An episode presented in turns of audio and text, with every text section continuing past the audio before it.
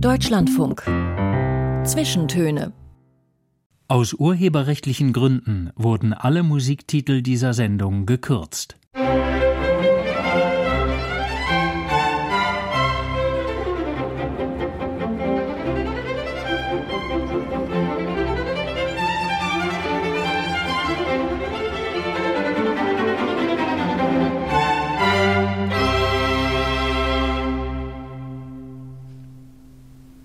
Herzlich willkommen zu den Zwischentönen. Am Mikrofon ist Marietta Schwarz und ich freue mich auf die kommenden 90 Minuten mit Luise F. Pusch.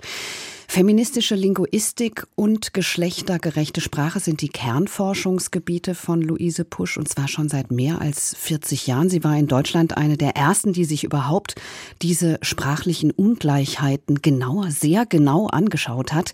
Ihr Buch Das Deutsche als Männersprache von 1984 ist ein Langzeitbestseller. Luise Pusch gilt als Erfinderin der Genderpause. Sie schreibt seit über 40 Jahren auch an einer Frauenchronik, die inzwischen mehr als als 32.000 Datensätze enthält und sie schaut mit ihren 79 Jahren ebenso interessiert auf ihr eigenes Leben zurück und die Frage, wie sie wurde, was sie ist. Schon einmal hat sie ein Buch über die Liebe zu einer Frau geschrieben, damals noch unter Pseudonym. Im vergangenen Herbst erschien dazu quasi das Prequel, nämlich die Biografie ihrer Kindheit und Jugend im homophoben Nachkriegsdeutschland. Herzlich willkommen, Frau Pusch. Ja, danke für die Einladung. Freue mich, hier zu sein. Es hat sich im Umgang mit Geschlecht in der deutschen Sprache ja viel getan, gerade in den letzten Jahren. Mhm. Manche Verwaltungen haben das Gender-Sternchen eingeführt. Im Radio wird häufig die Genderpause gesprochen. Da können Sie schon richtig stolz auf sich sein, oder?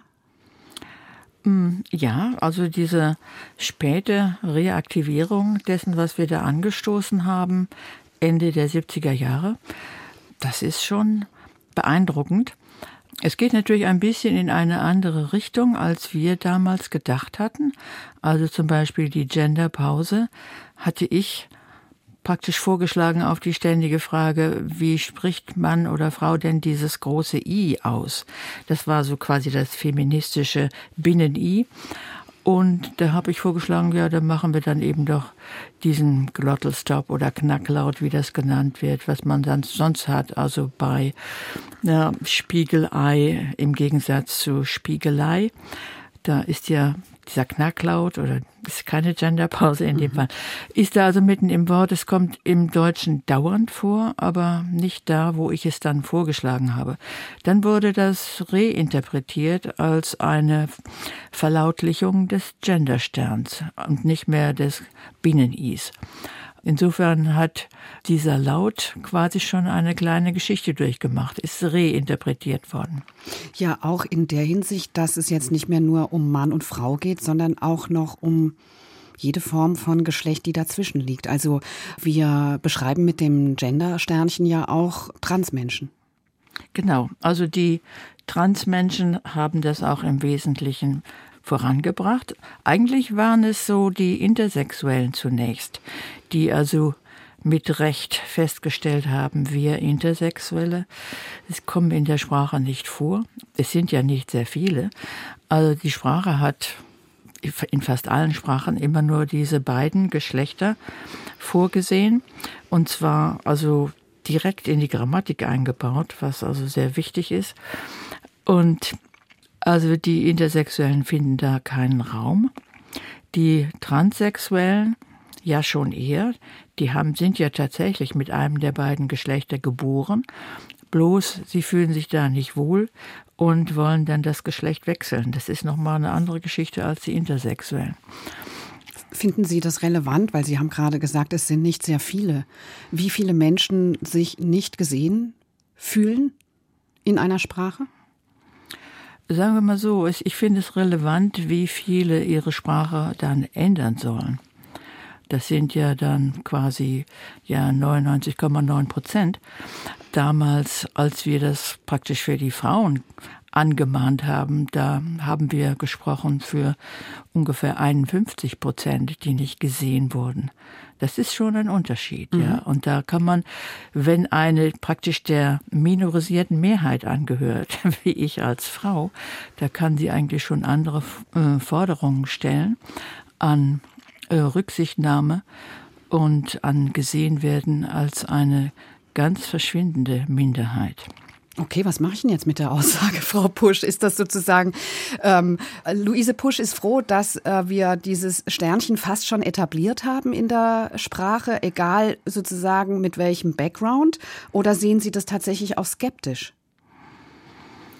Also ich gehöre zu den sogenannten genderkritischen Frauen und ich sehe das Gendersternchen durchaus skeptisch, aber vielleicht auch aus anderen Gründen, als Sie erwarten würden. Wieder quasi als Frauenrechtlerin sehe ich Folgendes. Fangen wir mal an bei LGBTQ oder L, S für Schwule, B, Transgender und Queer und Agender. Also wir haben ja jetzt einen Buchstabensalat von acht Buchstaben. Jede einzelne Gruppe, jeder Buchstabe steht für eine Gruppe. L steht für Lesben, S für Schwule, B für bisexuell und so weiter. Nehmen wir jetzt, und das sind alles Platzhalter, diese einzelnen Buchstaben. Wenn wir jetzt nehmen so ein Wort wie äh, HörerInnen, dann soll das Wort Hörer für Männer stehen, dann das Sternchen steht für alle anderen Geschlechter und Innen, also die Endung, soll für Frauen stehen. Und das finde ich natürlich beleidigend, dass die Frau da wieder mit der äh, durch die Endung repräsentiert werden soll, sondern wir wollen eigentlich durch das ganze Wort repräsentiert werden. Und deswegen habe ich immer vorgeschlagen, das Gendersternchen nicht in die Mitte, sondern ans Ende oder an Anfang, so ähnlich wie Anführungsstriche. Mhm. Das soll verstanden werden als ein Metasymbol. Mit diesem Wort, das aussieht wie ein Femininum und das wir aber mit einem Knacklaut sprechen, weil da diese Sternchen drumherum sind, damit sind nun alle Geschlechter gemeint. Aber der Knacklaut am Ende, beziehungsweise das Sternchen am Ende, kann man ja nicht sprechen. Doch, das kann man sehr gut sprechen, wenn man oder Frau weiß, wie man es spricht. Also das ist zum Beispiel, Sie sagen ja auch selten Z.B. sondern sagen meistens zum Beispiel. Also wir wissen, wie bestimmte Abkürzungen gesprochen werden. Und das wäre dann einfach eine Regel, die jede leicht lernen kann. Ein Wort mit Sternchen, hinten, vorne oder hinten und vorne, wird mit Knacklaut gesprochen. Oh, können Sie mal, können Sie das mal vormachen? Ja, HörerInnen. Ich würde es nur anders schreiben. Ah, Hinten das ist wahrscheinlich vorne. eine weitere Lernleistung, die noch zu erbringen wäre. Genau. Dass man sozusagen verinnerlichen muss, dass die Pause im Wort ist, obwohl sie nicht kenntlich gemacht ist. Mhm. Ja.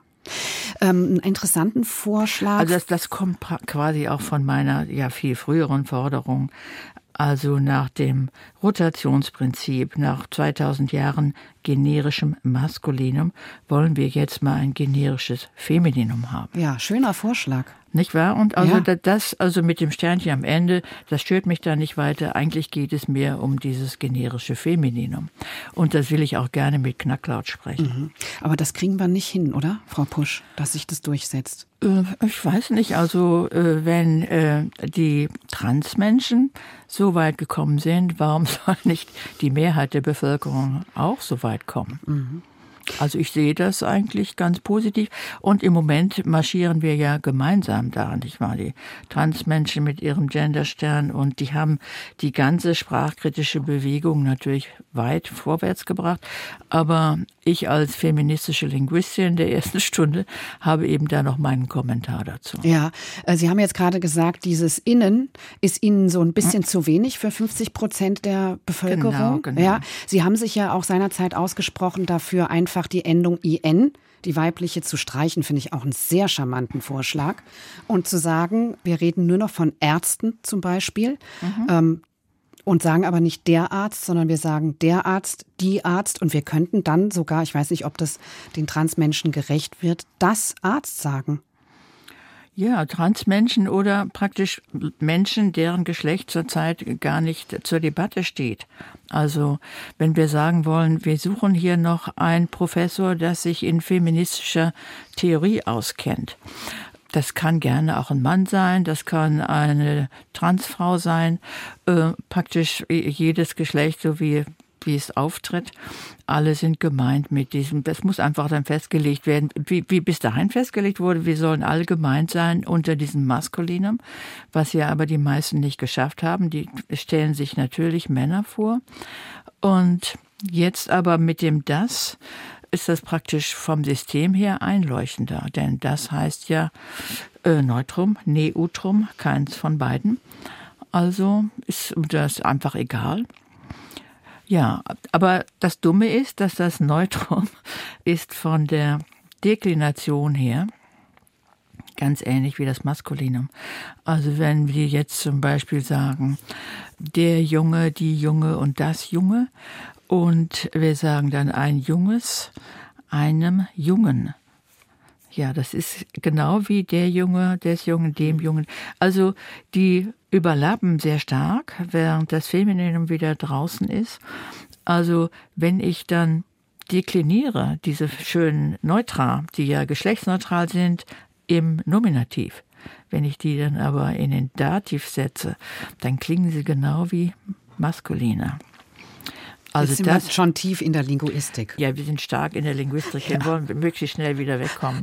Nee, wir, können, wir werden immer wieder dahin zurückkehren. Aber Frau Pusch, wie erklären Sie sich denn, dass diese Debatte so hoch emotional geführt wird? Völlig unentspannt. Ja, ich denke, das liegt tatsächlich an der Politik der Transaktivisten und Transaktivistinnen. Die sind ausgesprochen durchsetzungsfähig, sind oft auch sehr aggressiv und äh, haben dadurch ganz viele Menschen eingeschüchtert. Und deswegen wird ein tatsächlich gar nicht mehr so viel geredet, sondern es wird eigentlich nur noch befolgt. Und die Gegenstimmen, ja, die sind. Sie sind genauso aggressiv, würde ich sagen. Es kommt darauf an, worüber wir jetzt reden. Also ob wir zum Beispiel reden über CSD, der war hier gerade in Hannover, also der Christopher Street Day. Und meine Freundinnen sind hingegangen und sind also quasi rückwärts wieder rausgefahren. Sie sahen da zum Beispiel eine Bude, da stand drauf Feminismus, Fotze.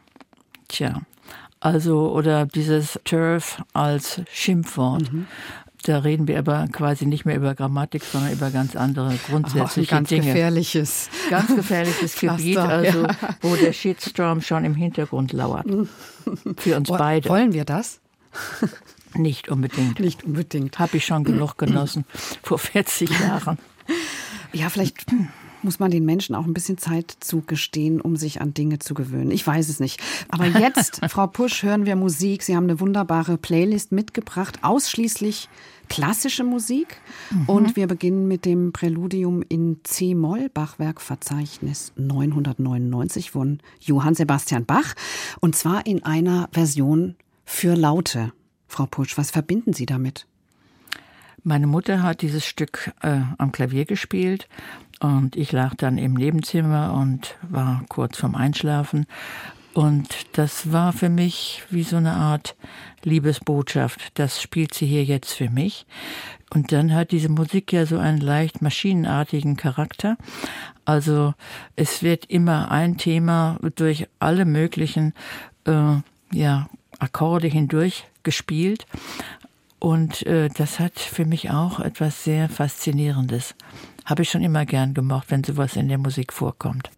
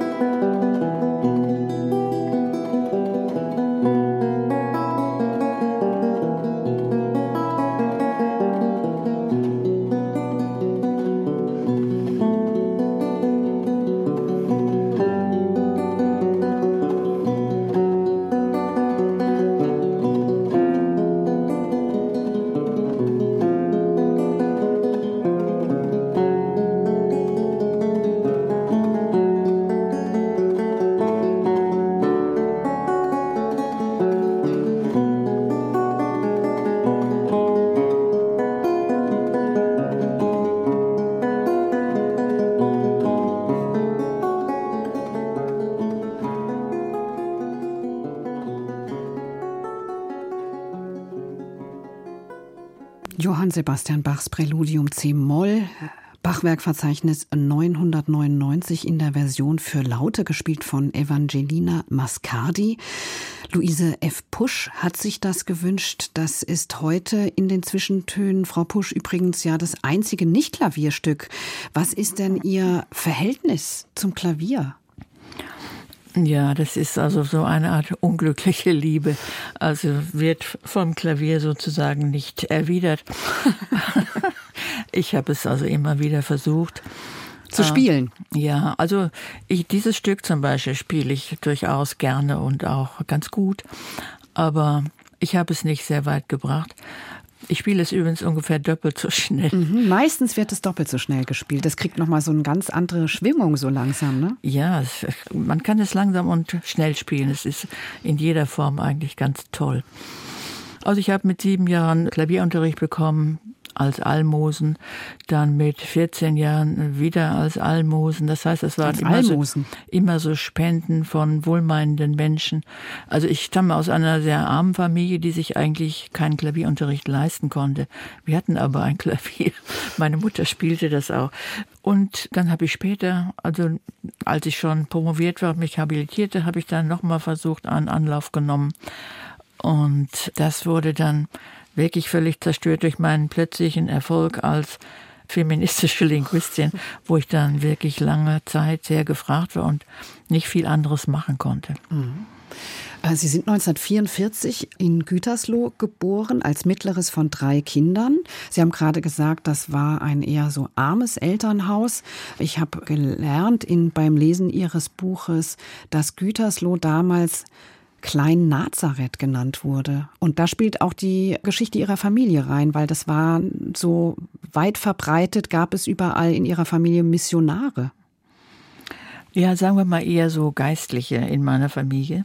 Und ein Zweig davon waren dann auch, äh, also die meisten waren eigentlich Pfarrer. Und äh, aber einer, mein Großvater, ist tatsächlich in die Mission gegangen. Der hat es dann noch ein bisschen weiter getrieben. Also die Christlichkeit und wollte sie also in der Welt verbreiten, wie das damals viele taten, so um äh, 1900 rum. Und mm, naja, also er ist leider früh gestorben. Also er hatte eine, eine Erweckungsbewegung da losgetreten in, auf Nias, eine kleine Insel westlich von Sumatra, musste dann äh, weil er so erfolgreich gewesen war, aber wieder nach Hause 1920 und wurde dann Direktor der Rheinischen Mission in Barmen. Und das konnte er aber nur drei Jahre ausüben. Dann starb er an einem Karbunkel im Nacken im Jahre 1923. Seine Frau, meine Großmutter, hatte dann sechs Kinder, die sie alleine großziehen musste. Das war schon mal sehr ärmlich. Aber natürlich die Tradition der Familie äh, schrieb vor, dass natürlich alle, auch die Mädchen, das Gymnasium besuchen mhm. sollten. Ist ja schon mal interessant. Warum? Ja, es, es war also Bildungsbürgertum äh, pur. Äh, meine Großmutter hatte das nicht gedurft. Sie war in der höheren Töchterschule, aber nur so bis 16. Und das hat sie wahrscheinlich immer als ungerecht empfunden. Und deswegen hat sie das, so wie es möglich war, auch ihren Töchtern selbstverständlich ermöglicht. Und dann galt aber in dieser Familie eben, besonders von meiner Großmutter, das Gesetz, alle Kinder sollen möglichst das Werk des Vaters fortsetzen, der ja nun so früh da unterbrochen wurde, und sollen alle in die Mission. Und das war letztlich eine verheerende Vorstellung. Aber mein Eindruck ist, dass in Ihrer Familie das Christliche jetzt nicht so groß geschrieben war, oder? Äh, bei meiner Großmutter doch sehr. Das, bei ihrer also, Mutter?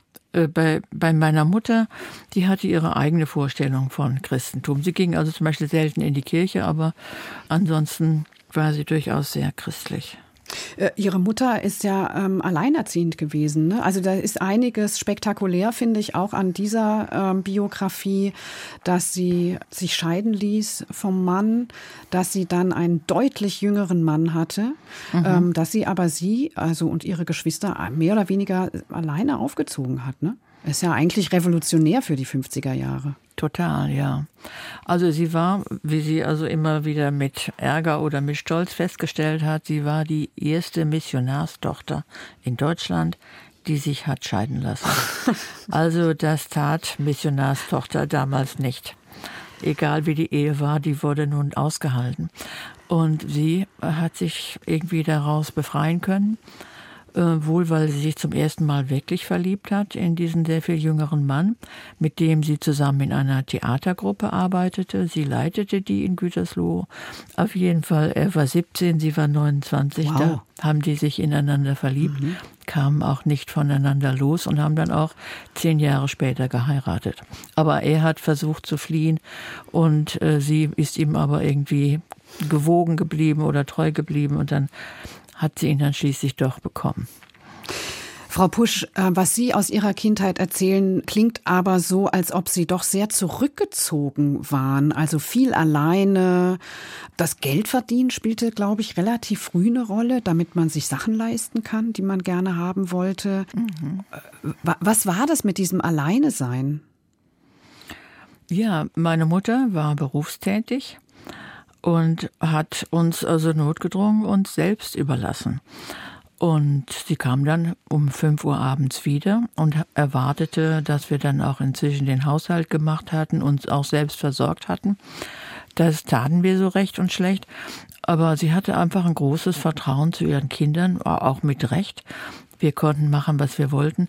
Und es gab ja auch noch nicht diese Art von schrecklichem Verkehr, wie es heute gibt, wo die Kinder ja äh, noch nicht mal mehr allein zur Schule gehen können.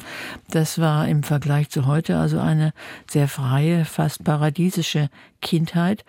Und man könnte sagen, also wir wurden als Kinder etwas vernachlässigt, aber man kann auch sagen, wir hatten viel Freiheit und haben uns selbst versorgt. Also die Selbstversorgung haben wir früh gelernt und das ist ja auch etwas sehr Praktisches, wenn, wenn man das ins Erwachsenenalter mitnehmen kann, dass man relativ unabhängig ist und sich auch emotional selbst versorgen kann, zum Beispiel mit Musik. Ja, emotional selbstversorgen, freie Entfaltung, das klingt eigentlich alles total gut, war aber ja auch dann doch auch mit dunklen Seiten äh, besetzt. Da sprechen wir gleich nach dieser nächsten Musik und nach den Nachrichten drüber. Sie haben auf Ihrer Liste auch Chopin gesetzt, mhm. ein Nocturne gespielt von Mario Joao Pires. Sagen mhm. Sie uns doch zu dieser Wahl noch etwas.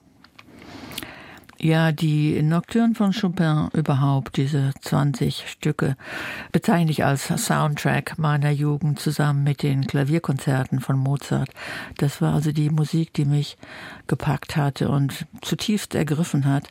Und Sie haben selbst gesagt, ich war nicht immer so fröhlich, wie ich da eben klang. Und die Vernachlässigung hatte auch negative Seiten.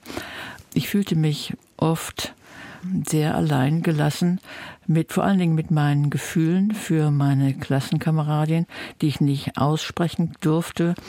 Also mit ganz großen Problemen vollkommen allein und mit sehr intensiven Gefühlen allein. Und ich durfte das aber alles nicht zum Ausdruck bringen, diese traurigen Gefühle, und war dann immer sehr froh, wenn Chopin das zum Beispiel an meiner Stelle zum Ausdruck brachte, wenn es überhaupt mal zum Ausdruck kam. Und so, äh, Sie werden gemerkt haben, die ganze Liste da von wunderschönen Klavierstücken ist eher traurig ja, gestimmt. Immer die zweiten Sätze. So ist es. Das sind auch die schönsten, aber auch, auch dieses Stück von Chopin, dieses äh, Nocturne Nummer 13, ist natürlich irgendwie ein gewaltiges, fast gewalttätiges Stück Musik, drückt sehr viel Leidenschaft aus, die aber immer wieder einen auf den Kopf kriegt. So, so ähnlich fühlte ich mich auch.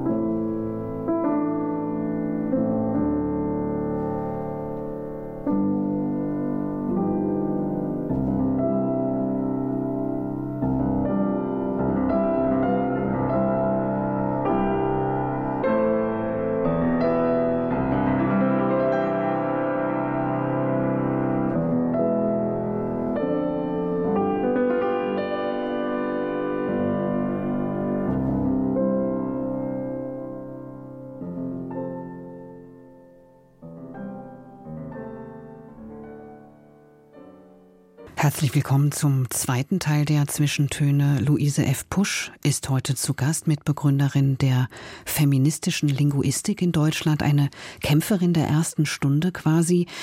Warum sie ihren Roman Sonja unter Pseudonym veröffentlichte und warum sie mit 78 Jahren nochmal eine Biografie veröffentlichte, in der es um das Erwachsenwerden einer lesbischen Frau im Nachkriegsdeutschland geht, nämlich sie. Darüber sprechen wir gleich.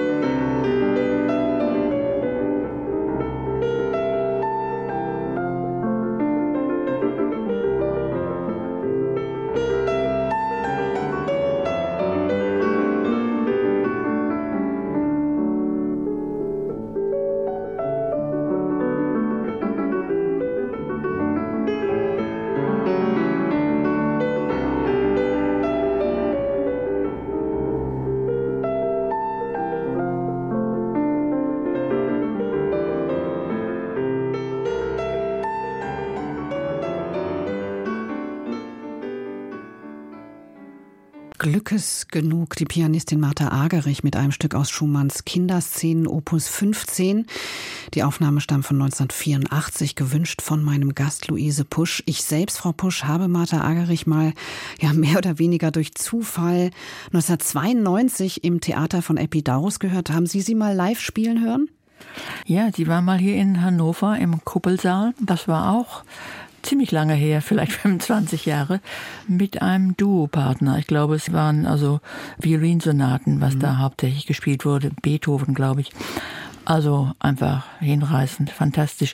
Sie spielt ja gerne auch in Kammermusik. Mhm. Ja.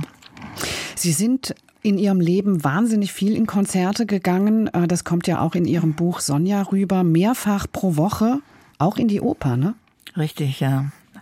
Und äh, das lag auch zum Teil daran, dass wir uns das leisten konnten. Meine damalige Lebensgefährtin Sonja eben äh, war im Rollstuhl und die Stadt Hamburg großzügigerweise erlaubte also Rollstuhlfahrerinnen eine, eine freie Begleitung. Und da haben wir also immer für zwei sehr gute Plätze nur einen Preis zahlen müssen. Aha. Immer saßen wir so in der siebten Reihe, was war unglaublich.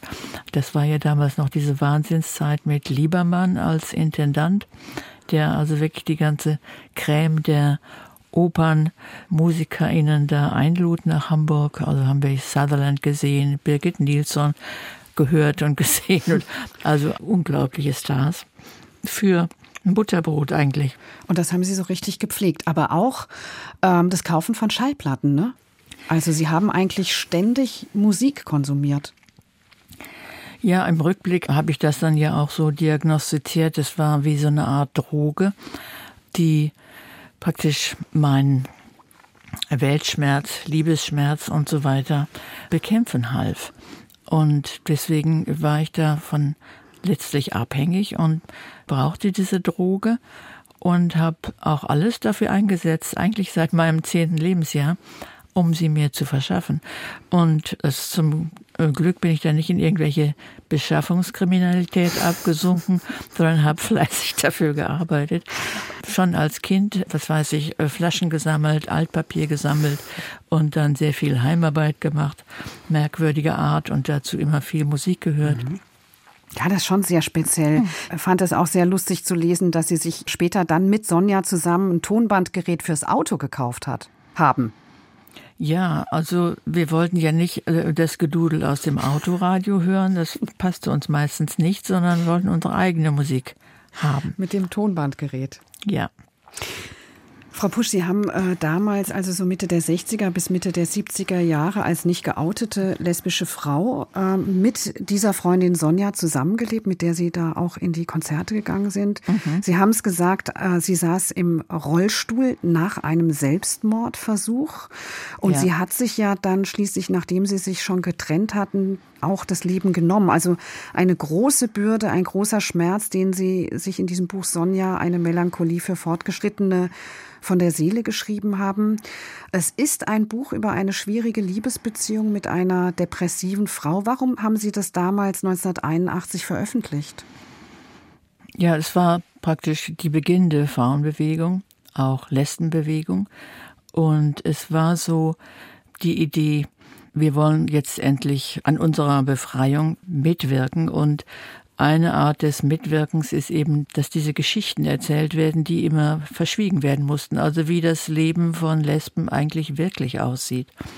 Und praktisch ein Coming Out zu machen, wenn ich das auch nicht mit meiner Person verbunden habe, weil es noch zu gefährlich war. Aber auch 1981. Ja, viel zu gefährlich, ja, sicher. Noch, also weitere 15 Jahre eigentlich. Ja. Ich musste mit Recht befürchten, dass ich meinen Beruf verlieren würde. Den habe ich dann allerdings eben durch die feministische Linguistik verloren. Aber also so war damals die politische Lage. Es gab ja damals diesen unglaublichen Fall Kiesling, ist inzwischen schon fast vergessen. Also ich glaube 83, dieser Bundeswehrgeneral, der als schwul galt. Und äh, Wörner, sein Minister, galt auch als schwul, aber der musste das natürlich bekämpfen, indem er seinen General Kiesling entließ, nicht etwa weil ihm irgendwas nachgewiesen worden war, sondern weil er möglicherweise erpressbar war wegen dieser Gerüchte. Also solche Sachen gab es damals. Und wir sagten damals, als wir das alles hörten und miterleben mussten. Nur, also wenn sie die Homosexualität mal endlich entkrampfen würden und sie äh, normalisieren würden, dann wäre der Mensch auch nicht erpressbar. Warum muss man den armen Kerl da jetzt entlassen? Und ich dachte, ich muss hier meinen Beitrag leisten, damit wir mal vorankommen und damit solche Geschichten nicht immer zu passieren weiter. Also ich wollte daran mitarbeiten, dass wir vorankommen mit der Emanzipation der Lesben. 1981, äh, da waren Sie ja nun schon 37, ne? Mhm. Da haben Sie ja schon eine ganze Weile als nicht geoutete Lesbe gelebt. Also und das ist ja auch das, was Sie jetzt in dieser neueren Biografie Ihrer Kindheit und Jugend beschrieben haben. Das Leben in der Verborgenheit. Ja, im Gefängnis würde ich sagen. Also in einem Gefängnis. Ich habe immer nach Analogien gesucht, womit können wir das eigentlich vergleichen, was das für ein Leben ist, damit andere das verstehen. Und dann ist mir mal eingefallen, habe gesagt, also stellen Sie vor, Sie sind jetzt verheiratet, Sie sind wahrscheinlich verheiratet, aber Sie dürften das niemandem äh, erzählen und auch äh, Ihren Mann dürfte niemand sehen. Und äh, gemeinsam auftreten geht gar nicht. Also so ein Leben wurde uns da quasi aufgezwungen. Mhm. Gemeinsam auftreten ging nicht? Jedenfalls nicht als Paar. Mhm. Ne? Also schon Händchen halten war gefährlich. Also das ist tief, tief in uns einge geimpft worden, das alles geheim zu halten. Und das bedeutet ja also eine ungeheure äh, Verstellung und Arbeit die ganze Zeit, dass mir niemand meine Gefühle anmerken soll. Und es belastet natürlich auch jegliche Beziehung, weil nur quasi sie nur im eigenen Wohnzimmer überhaupt dargestellt werden darf. Also es ist irgendwie völlig unmöglich mhm. eigentlich. Wie hat man sich denn überhaupt erkannt? Also heute sagt man ja, unter Schwulen und Lesben spricht man häufig vom Gaydar. Man spürt irgendwie, dass der andere ähnlich gepolt ist wie man selbst. War das damals auch so? Oder es, es gab ja sicher keine Orte, an denen man sich getroffen hat in den 60er Jahren, oder? Nein, gab es nicht. Und also diesen Gaydar, den haben vielleicht eher Schwule. Bei Frauen, also bei mir war es so, dass ich natürlich diejenigen, die sich besonders für äh, Männer hübsch machten, die besonders sexy waren, fielen für mich gleich vollkommen durchs Raster, weil offensichtlich hetero war so meine Meinung. Und ja, diejenigen, die das gerade nicht taten, die sich eher sportlich kleideten und äh, nicht schminkten und keine langen Haare hatten, also praktisch Typ Tomboy, die waren dann schon eher ansprechbar oder möglich. Auf jeden Fall habe ich mich zum Teil in solche verliebt, aber auch in ganz andere. Also für mich war es häufig auch die Stimme, die mich erotisch angesprochen hat. Also tiefe Stimmen von Frauen fand ich immer sehr faszinierend. Ansonsten weiß ich nicht so genau, wie das funktionierte. Aber irgendwie funktionierte es. Immerhin haben Sie ja in Hamburg gelebt, in einer Großstadt. Ja, ich bin natürlich von Gütersloh, Klein Nazareth. Ähm, also so wie ich konnte mit 19 Jahren in die nächste Großstadt gegangen. Also damals meine Klassenkameradinnen gingen alle nach Münster zum Studieren. Bielefeld gab es da noch keine Uni.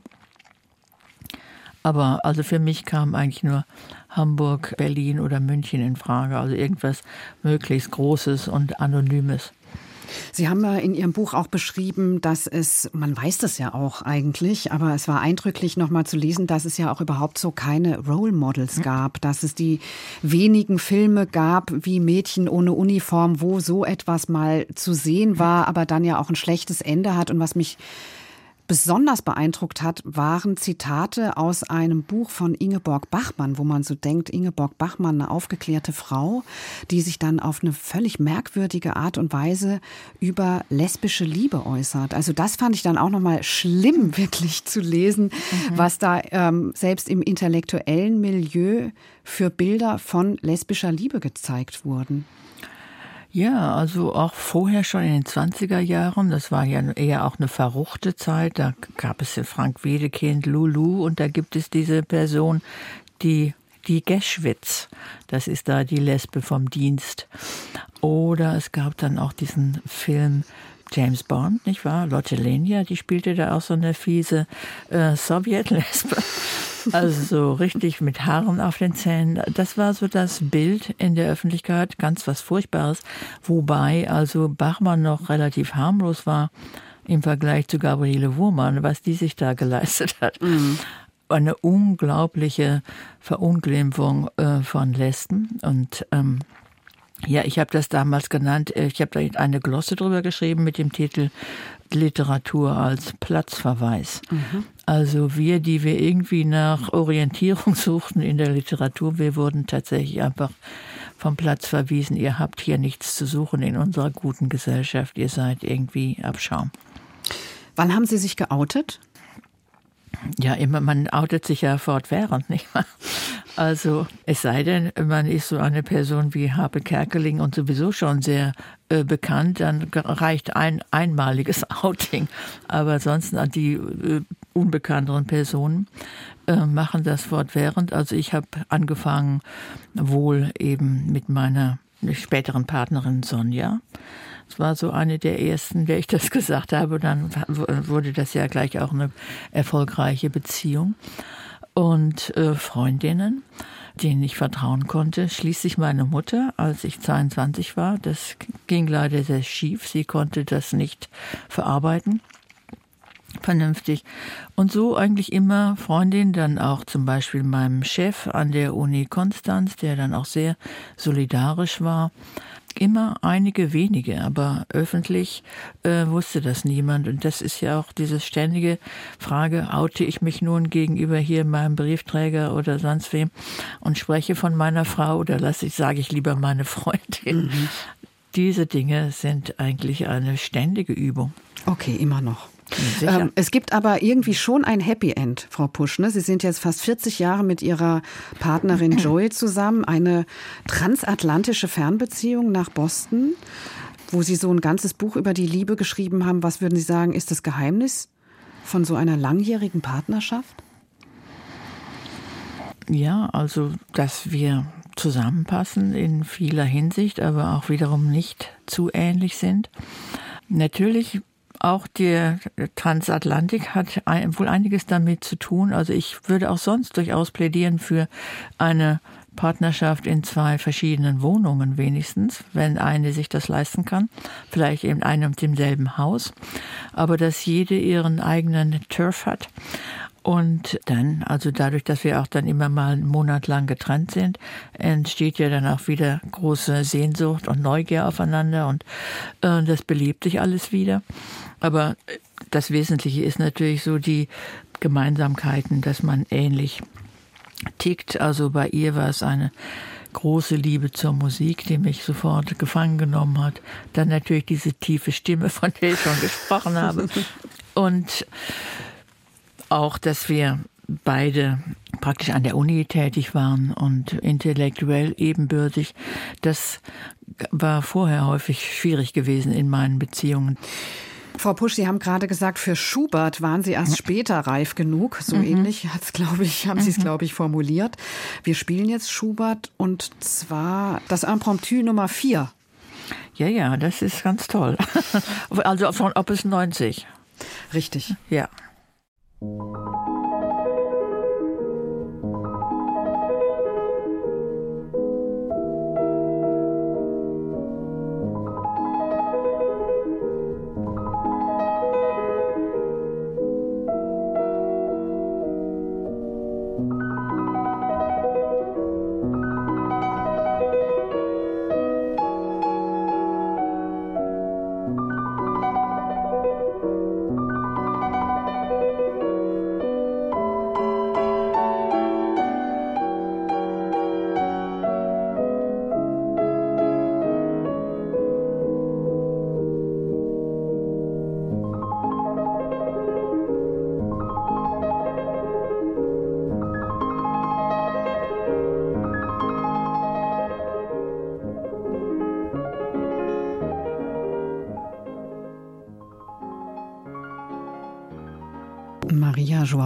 Pires am Klavier war das mit dem Schubert Impromptu Opus 90 Nummer 4 in Asmoll, eines der geliebten Stücke der Linguistin Luise F. Pusch, die heute mein Gast in den Zwischentönen hier im Deutschlandfunk ist. Wie sind Sie eigentlich in der Linguistik gelandet, Frau Pusch? Einem Feld, das den Geisteswissenschaften zugerechnet wird, aber ja auch sehr technisch ist, trocken, abstrakt. Das denken so viele, wahrscheinlich weil es überwiegend auch so gelehrt wird. Aber es hat natürlich ganz andere Seiten, das Fach. Und diese Seiten habe ich eigentlich immer besonders gepflegt. Also ich habe hm, die Sprache immer betrachtet oder die Linguistik äh, wie ein wunderbares großes Puzzlespiel. Und ich hatte auch praktisch das ganze Material immer alles bei mir in meinem Kopf. Also als ich Linguistik machte, war praktisch das Credo, wir versuchen die Grammatikregeln, die wir alle beherrschen, die uns aber nicht bewusst sind, bewusst zu machen, um sie dann zu beschreiben. Also zum Beispiel sehr einleuchtend ist das für den äh, Fremdsprachenunterricht. Wir reden normalerweise korrektes Deutsch als Deutsche, aber wir können einer Engländerin zum Beispiel nicht erklären, was der Unterschied ist zwischen aber und sondern. Im Englischen gibt es da nur but. Ja, wann sagen wir sondern, wann sagen wir aber. Mhm. Und, Könnte ähm, ich jetzt auch nicht so erklären. Müsste genau. ich nachdenken. ja, also im Duden würden Sie dann finden, also sondern steht nach verneinten Sätzen. Und dann sagen Sie als Linguistin, ja, ich kann ihn nicht leiden, sondern ich besuche ihn trotzdem. Sie wissen sofort, das ist ein verneinter Satz, ich kann ihn nicht leiden, aber äh, Sie können danach doch nicht mit einem sondern fortfahren. Was ist los? Sondern steht doch angeblich nach verneinten Sätzen. Und ja, dann müssen Sie lange nachdenken, was ist los. Also das liegt an diesem Wort trotzdem. Das ist ein Platzhalter für den verneinten Satz. Und wenn das vorhanden ist, dann geht das mit dem Sondern nicht. Okay. Damit hat sich die Linguistik beschäftigt oder im speziellen Luise F. Pusch? Ein Teil der Linguistik. Also äh, wahrscheinlich überwiegend die Frauen. Die Männer entwarfen immer mathematische Systeme, die die Sprache erklären sollten und also vielleicht auch erzeugen sollten oder automatisch übersetzen sollten. Über, übersetzen war ja damals noch ein großes Ziel, maschinelle Übersetzung. Dafür muss man alle die Sprache erst wirklich viel besser verstehen. Und der Weg ist inzwischen völlig überrannt worden von der statistischen Herangehensweise. Also einfach so viele Samples, also unendlich viele, wie ein normales Gehirn sie nicht bearbeiten kann, frühere Computer auch nicht. Und dann Wahrscheinlichkeiten errechnen. Nach diesem Wort kommt wahrscheinlich mhm. jenes. Das haben wir in ganz vielen Texten so gefunden und so macht das dann mhm. äh, DeepL und, und solche wunderbaren Übersetzungsmaschinen. Also wir da, lagen da auf dem falschen Dampfer, indem wir das äh, anders konstruieren wollten. Und ich habe mich also vorwiegend mit solchen Fragen beschäftigt, mit sehr kleinen Detailfragen, die aber wahnsinnig kompliziert sind, wovor wir dann endlich eine Lösung finden, müssen wir also 200 Hypothesen aufstellen, ganz viele ungrammatische Sätze erfinden. Die findet man ja nicht um mhm. der Regel auf die Spur zu kommen. Okay, also äh, schon eine sehr kreative Arbeit eigentlich. Eine fabelhafte Arbeit, ja. Das Schöne ist ja auch, dass die Sprache so um uns rum ist und in uns drin und äh, immer, immer zur Verfügung steht. So ja. haben Sie es ja auch gesagt. Sie steht uns immer zur Verfügung. Also ich habe eigentlich nie Langeweile, wenn ich zum Beispiel zehn Minuten auf den Bus warten muss, dann kann ich mir doch gleich ein linguistisches Problem vornehmen. Was ich auch sehr reizvoll finde an der Sprache ist, dass sie ja auch in großem Maße in konsequent ist, unlogisch, äh, eben auch entstanden dadurch, dass Laien sie benutzen und prägen. Und das ist ja eigentlich auch eine entspannende Sicht auf die Sache, oder? Dass es eben mehr ist als ein mathematisches System. Ganz genau, ja. Also ich würde sagen, 30 Prozent der Sprache sind mathematisch erklärbar. Die restlichen sind menschlich, äh, sozial, politisch und so weiter und so fort. Ja, erklärbar. Und immer im Wandel. Immer im Wandel, ja. So, und dann kam aber irgendwann eine Welle, beziehungsweise schwappte wohl aus dem angloamerikanischen Raum diese Sache mit der feministischen Linguistik rüber. Wie sind Sie darauf hm. gestoßen? Gab es da einen Auslöser? Ja, der Auslöser war, ich war da gerade in Kiel und äh, meine einzige weibliche Kollegin in dem ganzen philologischen Gebäude da äh, aus der allgemeinen Sprachwissenschaft. Swantje Koch-Kanz, die kam mit einem Aufsatz an von Robin Lakoff, die Ehefrau von George Lakoff und berühmte Linguistin und die hatte 73 den Aufsatz veröffentlicht A Language and a Woman's Place und hat da zum ersten Mal innerhalb der Linguistik diese Fragen gestellt. Andere wie Mary Ritchie Key und so hatten schon 1969, 70 was geschrieben, auch Bücher darüber geschrieben. Die waren aber in der Linguistik noch nicht so angekommen. Aber Robin Lakoff hatte einen großen Namen in der Linguistik damals und kümmerte sich jetzt plötzlich um äh, Frauen in der Sprache unter vielen Aspekten. Also es ging auch um Intonation und dass die Frauen immer irgendwie am Ende eines Aussagesatzes aber irgendwie die Stimme heben, als ob sie eine Frage gestellt hätten. Im, Typisch im weiblich im amerikanischen, ja. Das waren alles so interessante Beobachtungen, die ich auch noch nie mehr gedacht hatte, die mir nie aufgefallen waren. Und ich fand es faszinierend, habe aber erstmal weiter nichts gemacht. Und dann kam die Frauenbewegung und ich nahm auch teil, also seit 76 war ich Teil der Frauenbewegung. Und die äh, Leute sagten, die Frauen sagten mir, also du bist doch eigentlich Linguistin und sagst immer noch, Mann, äh, man tut das nicht oder was weiß ich. Und ich habe dann immer erklärt, also ich als Linguistin sehe das ja etwas anders als ihr. Ich gucke mehr auf System und nicht so auf einzelne Wörter. Und aber als ich dann später, also ab 78 auf das System geguckt habe, da habe ich herausgefunden, dass es alles noch viel schlimmer ist, als die Frauen, die nur auf die Wörter geguckt haben, sich das gedacht hatten. Die Zweitrangigkeit der Frau ist in die Grammatik eingeschrieben. Äh, nicht etwa in den Wortschatz, also da ist sie auch zu finden, aber das Schlimme an der deutschen Sprache, an, an den Personenbezeichnungen, ist, dass die Bezeichnungen für Frauen aus denen für Männer abgeleitet werden. Da sind wir wieder bei dem Zusatz oder Anhang in. So ist es, ja. Das ist also die Beleidigung schlechthin. Das, wenn, nehmen Sie das Wort Vater und dann haben wir Mutter als eigenständiges Wort daneben. Und wenn wir statt Mutter jetzt Vaterin sagen würden, dann wird es den Menschen etwas klarer, was da los ist. Ja, verstehe ja. ich. Das Deutsche als Männersprache unter diesem Titel erschien 1984 dann auch eine Textsammlung von Ihnen mit sehr lustigen, aber ich finde auch höchst überzeugenden Abhandlungen zur männlich dominierten Sprache. Also ich finde, das ist so eine klare Argumentation, dass man dagegen eigentlich gar nichts einwenden kann, oder? Ja, das finde ich auch. Aber hatten ja Total einige. Ihrer Meinung.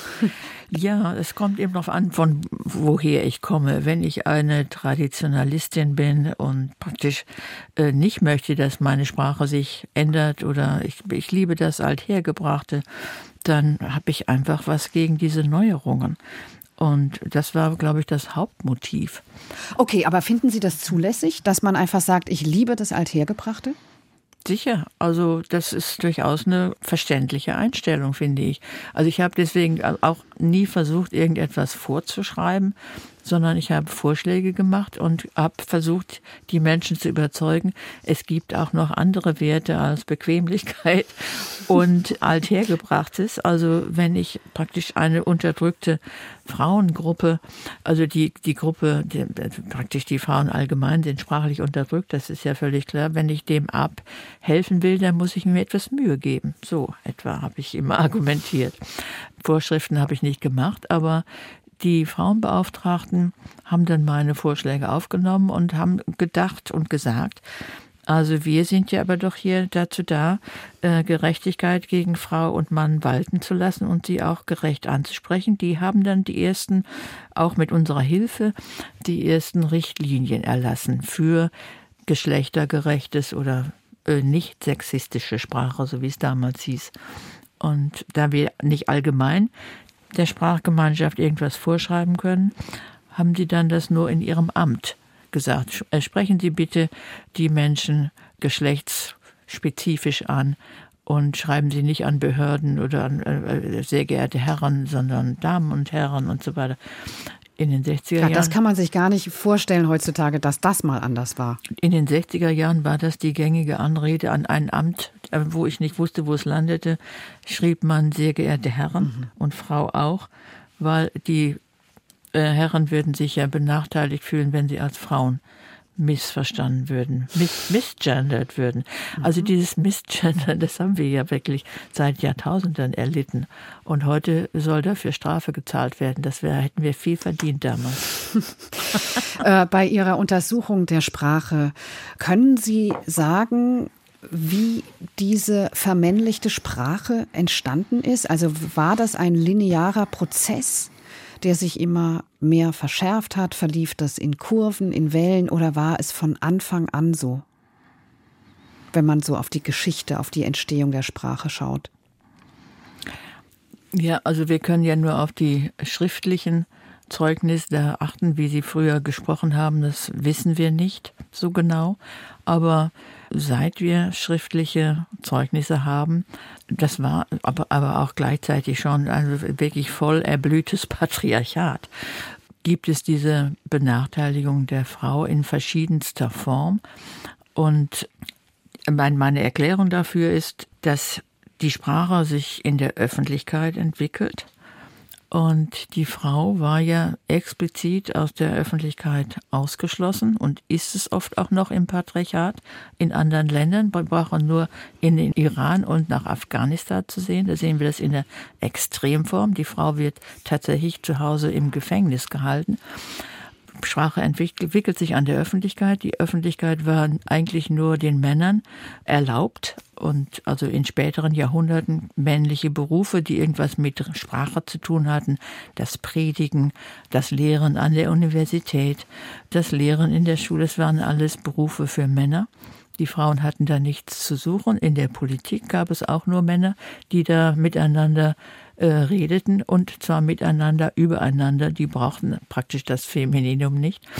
Und erst als Frauen in die Öffentlichkeit eintraten, praktisch mit der ersten und dann noch auch sehr stark mit der zweiten Frauenbewegung, wurde diese Sprache zum Problem. Und auch logischerweise, denn jetzt wollten Frauen in der Öffentlichkeit übereinander reden.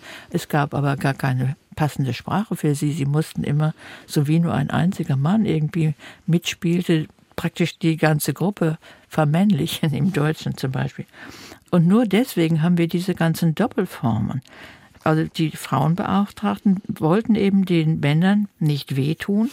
Und deswegen wird diese Sprache jetzt so umständlich. Wenn wir einfach das generische Femininum genommen hätten, wäre die Sprache elegant und einfach. Ja, das heißt, Radikalität tut manchmal gut, ja? Ja, also äh, das, wie gesagt, das generische Feminim tut in jeder Hinsicht gut. Ja. Äh, es ist vor allen Dingen ein Empathietraining für Männer und auch praktisch, dass sie dann mal lernen, das ist eine sehr schöne Bezeichnung und wenn wir da mit gemeint sind, sind wir stolz. Frau Pusch, Sie ja. waren bzw. sind offenbar eine tadellose Akademikerin, waren in der Studienstiftung, haben promoviert, Heisenberg-Stipendium. Also dieses Stipendium bekam ja nun wirklich nicht jede. Sie haben sich dann habilitiert, aber niemals eine Professur bekommen. Mhm. Warum? Ja, das war so die Freiheit der Wissenschaft, wie ich das nenne. Also ich war, als ich praktisch traditionelle Linguistik machte, war ich sehr angesehen und bekam alle diese Preise und Anerkennungen. Habe wohl meine Sachen da auch ordentlich gemacht. Als ich dann aber meinen eigenen Weg ging, wurde ich sehr unbeliebt in meiner Zunft oder die machten sich Sorgen, die Frau ist jetzt verrückt geworden. Die war ja mal gute Linguistin. Aber jetzt äh, macht dreht sie ja, durch. Jetzt dreht sie durch. Das können wir nicht ernst nehmen. Das ist also völlig außerhalb der Linguistik, was sie jetzt betreibt. Ist fanatisch und Fanatikerinnen wollen wir hier an der Uni nicht haben. Und so wurde das ganze Gebiet und ich ganz besonders damals eingestuft und das ging sehr schnell. Ich hatte noch mein äh, Stipendium für fünf Jahre, also eine fantastische Sache. Das Heisenberg-Stipendium hat also auch die feministische Linguistik ermöglicht und dieses Buch, das Deutsche als Männersprache, ist alles so finanziert worden. Und danach, als es zu Ende war, äh, und vorher habe ich mich schon beworben, denn im Deutschen dauern die ja immer drei Jahre, diese Bewerbungen, und wurde nie mehr eingeladen zum Vorsingen, was also vorher, bevor ich feministisch, linguistisch irgendwas geschrieben hatte, einfach selbstverständlich war, weil ich mit zu den äh, ja, qualifiziertesten jungen Linguistinnen gehörte mhm. und selbstverständlich dann einbezogen wurde. Das war dann aber nicht mehr. Es hatte sich offenbar in ganz Europa herumgesprochen, diese Person wollen wir hier nicht sehen. Also es gibt ja diesen Vorwurf dann häufig, etwas sei ideologisch gefärbt, ne? Mhm. Also auch in dieser Debatte um Gender und um gendergerechte Sprache heute auch noch. Also wie viel Ideologie ist da mit im Spiel? Also welche Ideologie wird hier gemeint? Also das ist dann eben die feministische Idee der Geschlechtergerechtigkeit. Und viele sagen dann, ja, das ist auf die Sprache gar nicht anzuwenden. Warum sollte Sprache überhaupt gerecht sein, habe ich schon gehört. Und ja, diese Meinung kann Frau oder Mann vertreten. Ich finde, Sprache sollte gerecht sein. Sie ist nachweislich völlig ungerecht. Und das hat mit Ideologie nichts zu tun, sondern es ist einfach ein Faktum.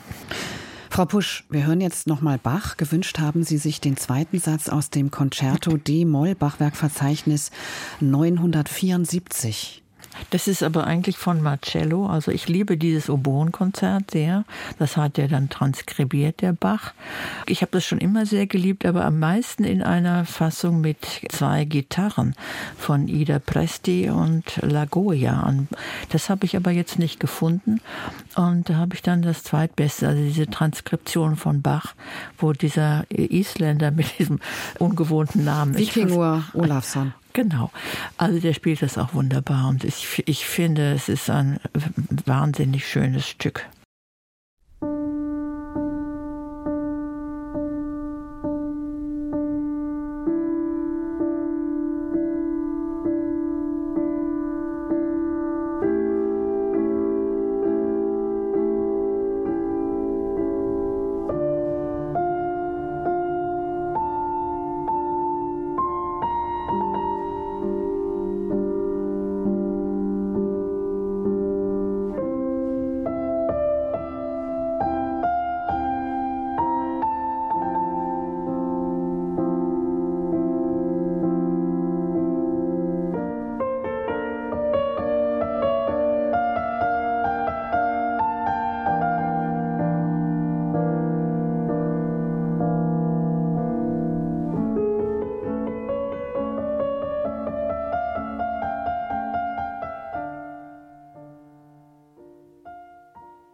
Das Adagio aus dem Concerto in D-Moll von Johann Sebastian Bach, beziehungsweise eigentlich muss man ja sagen, Bach hat es übernommen, geschrieben hat es ein anderer, Alessandro Marcello.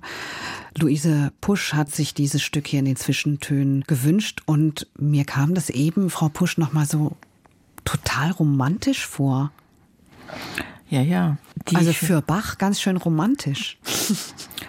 ähm, ja, also der war wahrscheinlich auch ein großer Romantiker. Also äh, wäre jedenfalls in der romantischen Zeit dann entsprechend gewesen wie, was weiß ich, äh, Schubert vielleicht nicht, aber vielleicht wie Mendelssohn. ähm, mir ist auch aufgefallen, die ganzen Stücke, die ich ausgesucht habe, sind alle hochromantisch. Mhm. Und ähm, das ist wohl auch für mich die bevorzugte Musik, ähm, wenn ich möchte, dass also meine Gefühle ausgedrückt werden, sind die wohl überwiegend romantischer Art. Und das ist auch mit die schönste Musik, also wenn sie gut ist.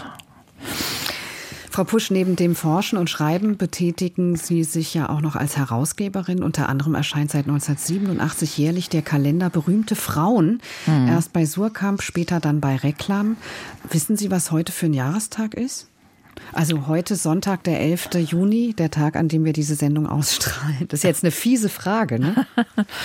ja, also am 11. Juni äh, weiß ich nicht, aber ich weiß es heute, äh, an dem Tag, wo wir die Sendung aufnehmen. Das ist der 1. Juni. Das ist der 40. Todestag von Anna Segers. Das ist ja jetzt ein Knaller. Haben Sie sich vorbereitet auf diese Frage? Ich habe einfach aus Interesse mal geguckt. Also ich würde nicht sagen vorbereitet. Ich gu gucke meistens, was ist denn mhm. heute ah, los? Mhm. Ja, also ich mache hier auch immer die Frauen der Woche. Die stelle ich dann auch selber ein und insofern sind die mir vertraut. Aber also was ich erwähnen wollte, war eben zum Beispiel gestern. 80. Geburtstag von Antje Vollmer, die wäre gestern 80 geworden. Vor kurzem gestorben. Genau. Und Svetlana Alexejeva, 75 gestern. Also dieses ganze Unternehmen mache ich seit 82, dieses Ausgraben von berühmten Frauen, um sie äh, ebenfalls äh, der Öffentlichkeit zu präsentieren, neben den endlosen äh, Darstellungen von Männern, die unsere Straßen und Intercity-Züge und, und Briefmarken praktisch bevölkert haben. Und ich fing an in den 80er Jahren eben nach anderen Betätigungen zu suchen, äh, neben der Linguistik, weil ich merkte, dass es wird ja allmählich hier nicht mehr so ertragreich. Und äh, ja, das war also eine der ähm, Sachen, die ich da gemacht habe. Und äh, Wie haben Sie denn gegraben? Ich habe das Meyer-Lexikon zunächst mal durchgeblättert. Das sind 25 dicke oh, Bände, die standen bei mir im Bücherregal. Ja, so arbeitet eben eine Linguistik systematisch das ja, ganze Feld ab. Der Begriff der Akribie ist Ihnen nicht fremd. Nein. das macht mir geradezu Freude, ja. Ja, Sie scheinen ein Fable für Listen zu haben auch, ne? Stimmt, ja. Also, das haben Sie bei der Musik ja auch gemacht? In früheren Zeiten, konnte man lesen. Da haben sich inzwischen über 30.000 Datensätze zu Frauenbiografien angesammelt. Das können Sie nicht alleine gemacht haben, Frau Pusch, oder? Nein, also in der ersten Zeit habe ich 5000 eingetragen. Und dann haben wir uns das äh, Lexikon der Frau vorgenommen aus dem Jahre 53. Zwei Bände, dicke Bände aus der Schweiz äh, mit ja, ganz vielen Ergebnisse noch der Frauenforschung der Zeit davor, die praktisch in Deutschland 33 Jahre abgewürgt wurde. Ähm, lauter frauenrelevante Informationen, unter anderem eben auch über ganz viele Frauen, von denen ich noch nie was gehört hatte. Also Luise Büchner, also ich kannte Georg Büchner, aber Luise Büchner hat man ja nie gehört und ich stellte dann fest, also ganz viele berühmte Männer hatten dann auch noch irgendwelche Frauen, die bedeutend waren von denen hörte man aber sonst nichts. Also dieses dicke Lexikon hat dann Ulla Reis, mit der ich damals in einer WG wohnte. Und die hatte äh, viel Zeit. Sie war schon Frührentnerin und wollte sich da betätigen und hat tatsächlich dann ungefähr nochmal 15.000 dazu geschrieben in drei, vier Jahren in, in den Computer eingetragen. Mhm. Alle diese Datensätze findet man heutzutage auf der Seite fembio.de im Internet. Mhm. Und die wird stetig erweitert. Ja, also der Kalender ist praktisch der Grund, weshalb ich diese Webseite gemacht habe, den Kalender habe ich ja seit 87 gemacht. Ich wollte mit den Daten über bedeutende Frauen einfach in die Öffentlichkeit und ich dachte, Kalender ist etwas, was Frauen in der Hand haben und viel benutzen. Inzwischen ist es eher elektronische Kalender. Dann bin ich damit ins Internet gegangen, weil ich nicht wollte, dass all diese tollen Biografien, die Frauen dann geschrieben hatten für den Kalender, einfach mit dem nächsten Jahr im Orkus verschwinden. Aber dieser Kalender hat doch bestimmt eine Wahnsinnsauflage, oder? Ich fand es so toll zu lesen, die Klassikerin unter den Taschenkalendern, so wird er beworben auf der Verlagsseite. Mhm. Ja, der hatte mal, als, als er rauskam, 87, waren das 35.000 oh. Startauflage. Mhm. Die wurden auch verkauft. Aber je mehr eben die Menschen zu ihren elektronischen Agenten ähm, ja, übergegangen sind, dann ist das eher mehr so ein äh, Liebhaber, Liebhaberinnenprojekt. Leute schreiben da ihr Tagebuch hinein, aber sie benutzen es nicht mehr so selbstverständlich als Kalender für Termine und so weiter wie früher. Und deswegen ist die Auflage sehr gesunken. Ich weiß nicht, liegt jetzt vielleicht bei 7000 oder 5000, aber ist trotzdem für mich wichtig genug und auch als Zulieferprojekt für ähm, Fanbio, also diese Webseite, die international also wirklich auch sehr beliebt ist und viel benutzt wird. Und Sie mit Ihren 79 Jahren sind da auch noch tätig? Ja, ich habe diesen Verein gegründet, Fembio e.V. Das einzige Ziel dieses Vereins ist die äh, Weiterführung dieser Website. Wir haben gerade unsere ähm, Mitfrauenvollversammlung hinter uns gebracht zu Pfingsten. Und wir sind alle so höhere Semester, also in Ehren ergraut innerhalb der Frauenbewegung. Und ähm, ja, schreiben fleißig Biografien und ja, es ist ein wunderbares Projekt, das hört natürlich nie auf das, solche Projekte habe ich überhaupt sehr gerne, die irgendwie endlos sind. Wie die Sprache. Ja, glauben Sie denn, Frau Pusch, dass wir irgendwann Biografien über Männer von berühmten Frauen schreiben werden? Ja, ich denke, die gibt es schon. Also die Françoise Gillot ist ja durchaus bekannt, auch als Malerin, und dann aber wird jetzt eben der Mann an ihrer Seite beleuchtet. Und äh, das war ja auch so bei den Schwestern und berühmter Männer. Die waren zum Teil eben auch sehr bekannt, aber oder bedeutend, sagen wir so, Dorothy Wordsworth, aber eigentlich bekannt war nur William. Also die Frauen immer so unter ferner liefen. Ich glaube, dass wir einfach uns dann für die Frauen berühmter, nee, die Männer berühmter Frauen interessieren, das wird wohl noch eine Weile dauern. Wir haben zum Schluss noch ein Musikstück und zwar Mozart Klavierkonzert Köchelverzeichnis 491. Auch ein wichtiges Stück in Ihrem Leben, glaube ich. Ja, ja, auf alle Fälle. Wie gesagt, die Mozart Klavierkonzerte rauf und runter habe ich immer zugehört und natürlich besonders gerne, also meiner äh, traurigen Stimmung entsprechend, die Konzerte in Moll, also das in C-Moll hier, was wir gleich hören werden, und das in D-Moll, das ist 466. Und mit dem C-Moll-Konzert verbunden ist eine äh, Wette, die ich gemacht habe. Ich musste mir das ja damals, alles war teuer, 15 äh, Mark kostete die 25 Zentimeter Platte mit Clara Haskell spielt dieses wunderbare Konzert. Das wollte ich gerne haben und dafür habe ich 30 Würstchen aufgegessen und eine Wette gewonnen und mir ist, seitdem mache ich keine Würstchen mehr. Aber diese Platte hat es wirklich verdient. Der Preis war hoch. ja, wirklich. Luise Pusch, vielen Dank, dass Sie hier zu Gast in den Zwischentönen waren im Deutschlandfunk. Es ja. war mir eine Ehre. Und mir war es ein Vergnügen, Frau Schwarz. Es war sehr interessant, mit Ihnen zu reden. Vielen Dank. Nächste Woche in den Zwischentönen spricht meine Kollegin Maja Elmreich mit dem Farbpsychologen Axel Büter und Frau Pusch. Alles Gute Ihnen. Ja, Ihnen auch.